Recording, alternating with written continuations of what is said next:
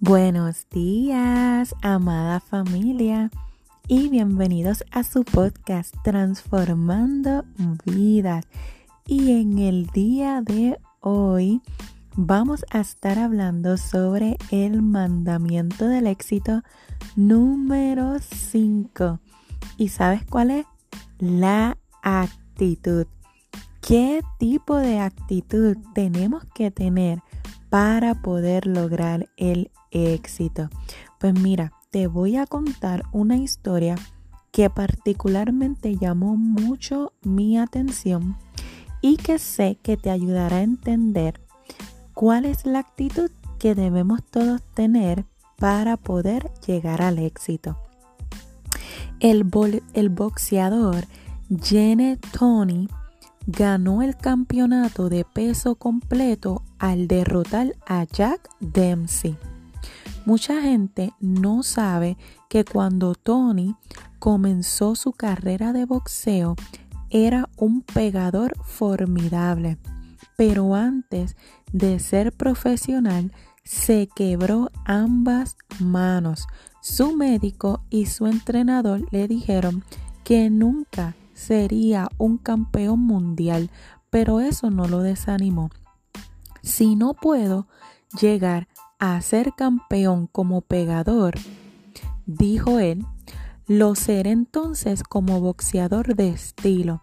Aprendió y fue uno de los más hábiles boxeadores en llegar a ser campeón.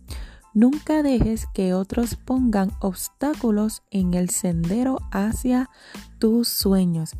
Y wow, qué importante es tener la actitud correcta. Creo que durante nuestro periodo aquí en la tierra, el tiempo que Papito Dios nos permita estar aquí, siempre estarán personas, pensamientos, circunstancias que nos van a gritar todos los días que no lo podemos lograr, que no tenemos lo suficiente, que no tenemos lo necesario. Pero si nosotros decidimos enfrentar esos tipos de pensamientos con la actitud correcta, definitivamente vamos a encontrar en nosotros ese potencial para lograr absolutamente todo lo que nosotros queramos tener en esta tierra.